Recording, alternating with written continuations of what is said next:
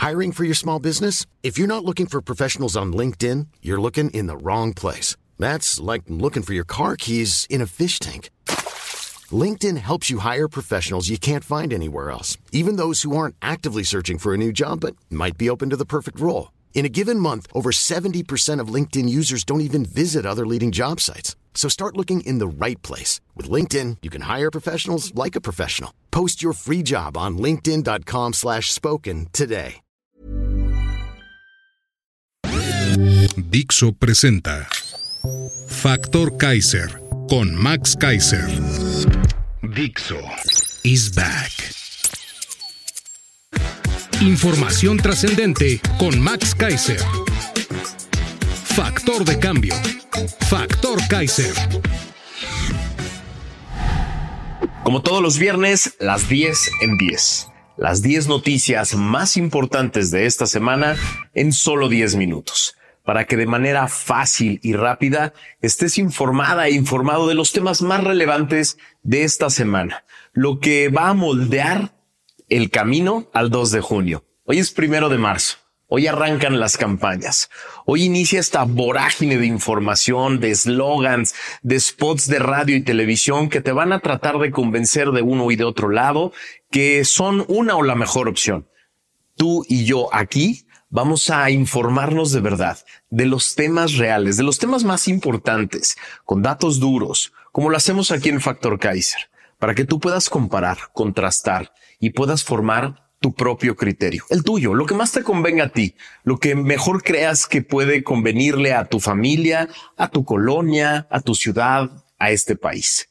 De aquí vamos a ir caminando de la mano para que el 2 de junio tomes la mejor decisión. Acompáñame a ver los 10 temas de hoy. La 1. Al carajo con los niños y sus vacunas, dice el obradorato.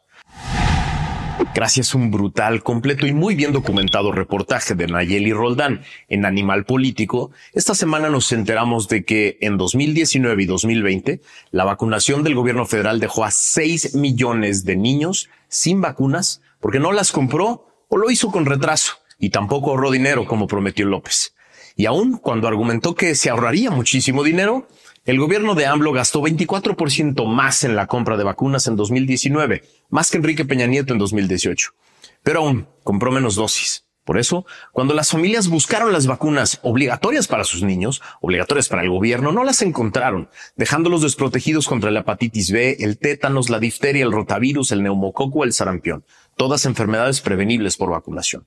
El gobierno de López Obrador compró más caro y menos dosis. En el mejor de los casos, son unos idiotas para comprar vacunas. En el peor de los casos, alguien hizo negocio y el resto acabó en sobres amarillos para las campañas. En 2018, 575 mil niños no fueron vacunados. Muy mal.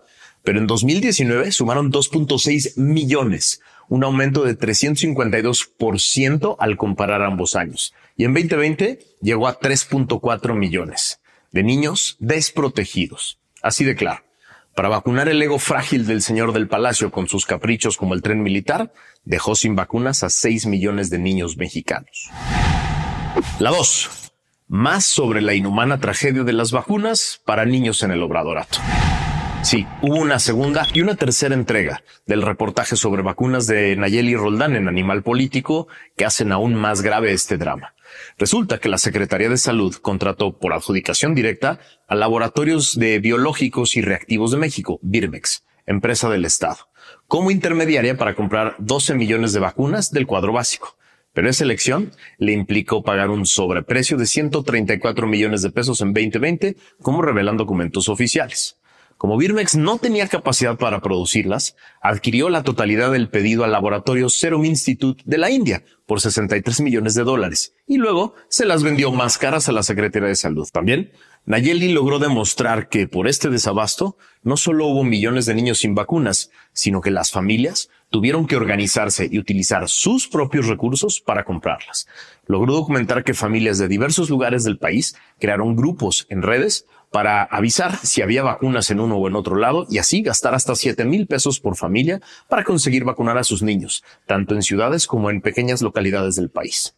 La destrucción de los diversos sistemas de salud pública en el obradorato no tiene precedente y no tiene madre. La 3. Este es el mejor sexenio para el crimen organizado, dice The Wall Street Journal. Gracias a una nota del periódico Reforma de esta semana, que replica una nota de Juan Montes, reportero de The Wall Street Journal, nos enteramos de que bajo la política de abrazos y no balazos del presidente López, los grupos criminales han crecido y controlan más territorio en México, donde ya no solo manejan el narcotráfico y recrudecen la violencia, sino que además se han expandido a la extorsión y hasta los contratos públicos, advirtió el periódico norteamericano. Este diario neoyorquino publicó un reportaje en el que destaca que los criminales, detrás de la epidemia de fentanilo y metanfetaminas en Estados Unidos, tienen plena libertad para asesinar a sus rivales, neutralizar a la, policía, confiscar propiedades y obligar a los municipios a otorgarles puestos en las tesorerías. Cito, los grupos delictivos afiliados a los dos cárteles más grandes de México, Sinaloa y Jalisco, han aumentado su influencia desde que López Obrador asumió el cargo, señaló The Wall Street Journal. Los arrestos por parte de la Guardia Nacional de México, creada durante el gobierno de López Obrador, para reemplazar a la Policía Federal, cayeron de 21.700 en 2018 a 2.800 en 2022, de acuerdo con la Agencia Nacional de Estadísticas, el 10%. Así, esta sección ha sido el mejor de la historia para el crimen organizado. Con razón se quieren tanto entre el crimen y el gobierno. Y por eso están tan enojados con la propuesta de Xochitl Galvez de cambiar toda la estrategia de seguridad. La 4. El sexenio perdido en transición energética. Gracias a una columna de Pablo Zárate, experto en energía, publicada esta semana en el periódico El Economista, nos enteramos de que el nivel de incumplimiento que el gobierno actual enfrenta en su cierre en materia de participación de energías limpias en la generación de electricidad no tiene precedentes. 23.1% de generación limpia en 2023 no es un avance marginal, sino un retroceso brutal. El esfuerzo requerido para la transición era incremental. Para 2024, la exigencia de la ley de transición energética era 35%. Esto implica que el déficit original de la administración pasada en generación se ha triplicado. No es un problema de potencial. De 2007 a 2019, dice Pablo, México sumó casi 3.000 megawatts por año de capacidad renovable. Prácticamente todo el esfuerzo eh, se dio en inversiones privadas. Con la pura inercia, dice Pablo, el cierre de este sexenio hubiera agregado 15.000 megawatts más.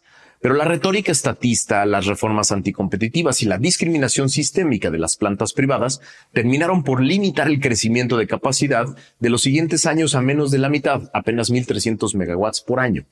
Como si Pablo lo hubiera mandado a, confirmar su columna, el dinosaurio de apellido Bartlett salió a balbucear casi de manera inentendible en la mañanera del lunes pasado que quiere quitarle eso de empresas productivas del Estado y eso de mejores prácticas a la CFE porque dice que es muy neoliberal. Es decir, para el obradorato básicamente la CFE debe ser cara, corrupta, ineficiente, improductiva y sucia para que se sientan cómodos. Algo así como de lo que nos podemos sentir orgullosos. Las cinco. Sí, hay otro escándalo de los Juniors López, uno más. Aquí les vamos llevando la cuenta. En otra investigación del equipo de Latinos publicada por Carlos Loret, nos enteramos de que Amil Carolán, esa pieza clave de El Clan de los López, la red de tráfico de influencias y negocios de los hijos de Andrés López, confiesa que ya están amarrando contratos en Pemex para el próximo sexenio, reinvirtiendo sus ganancias y pensando en el futuro. En la administración de López, este señor Amilcar ha ganado miles de millones en Pemex gracias a un entramado de contratistas y funcionarios que opera al interior de la petrolera. Solo con Huesco, una empresa tabasqueña creada en 2008, ha obtenido contratos en este sexenio por 1.200 millones de pesos. Cito al tal Amilcar. Yo llevo metiéndole como 90 millones de pesos ahorita a la fecha a Huesco. Yo me voy a quedar con el 50% de Huesco, aseguró. Sigo la cita.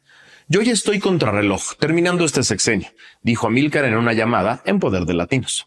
Según otro audio, Amílcar confía en que pase lo que pase en las elecciones, si hacen hoy contratos en Pemex, los contratos se mantienen y ganan mucho dinero, porque dice, no va a cambiar mucho la gente que esté en Pemex.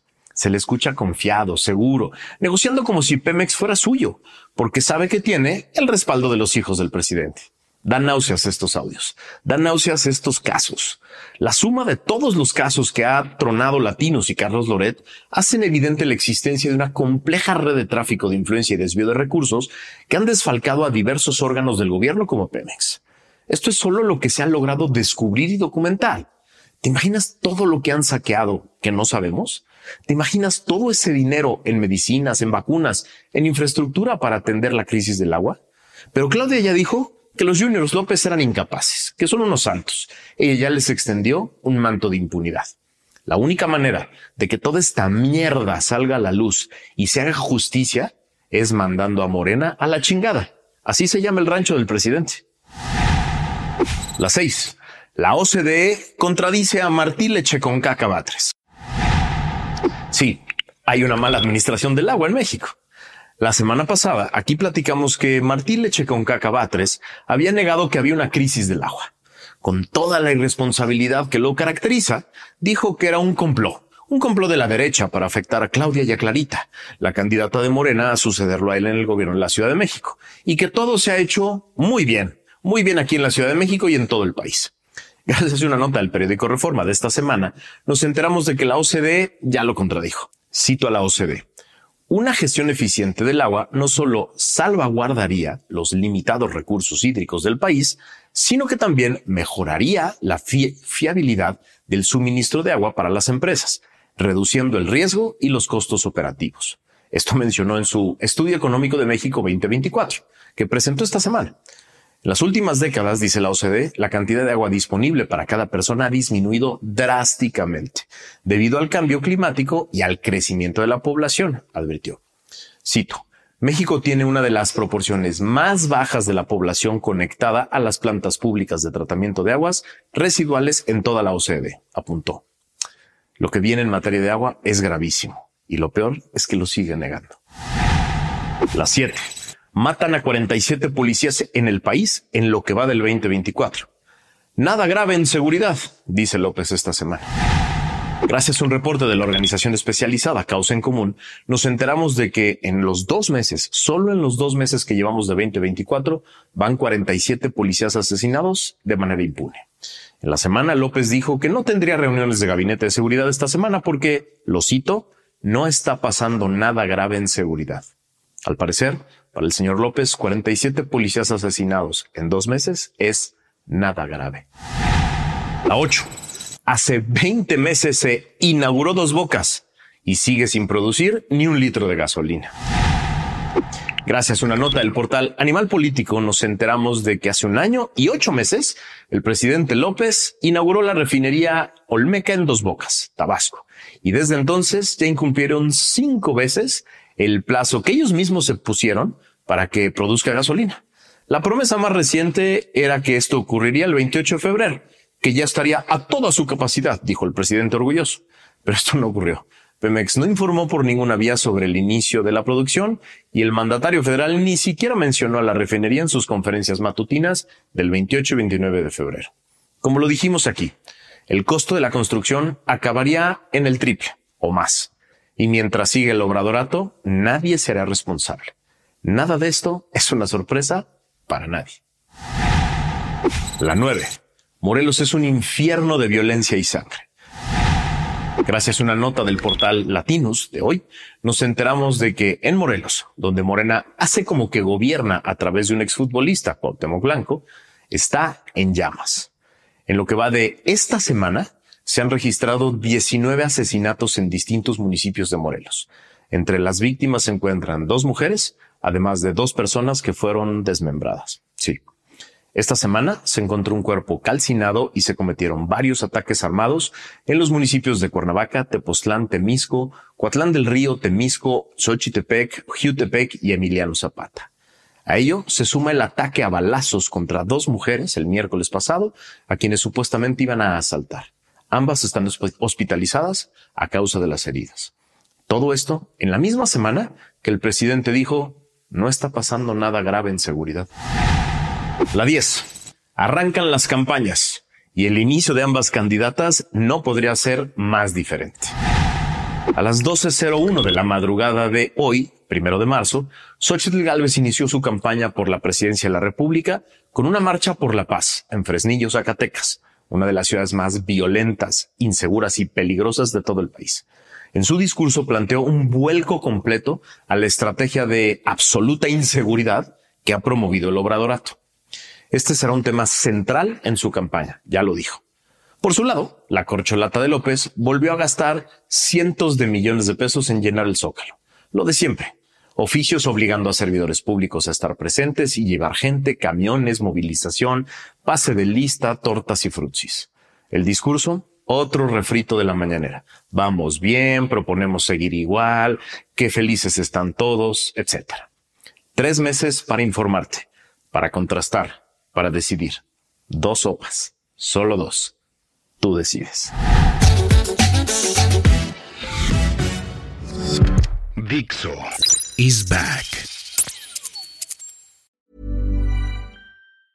Nada une más a la familia que los deliciosos huevos de Eggland's Best. Nos encanta su sabor, siempre delicioso y fresco de granja, además de la mejor nutrición, como 6 veces más vitamina D, 10 veces más vitamina E y 25% menos de grasa saturada que los huevos regulares. Con Eggland's Best puedes estar segura de que estás obteniendo lo mejor. Eggland's Best, mejor sabor, mejor nutrición. Mejores huevos. Visita egglandsbest.com para más información.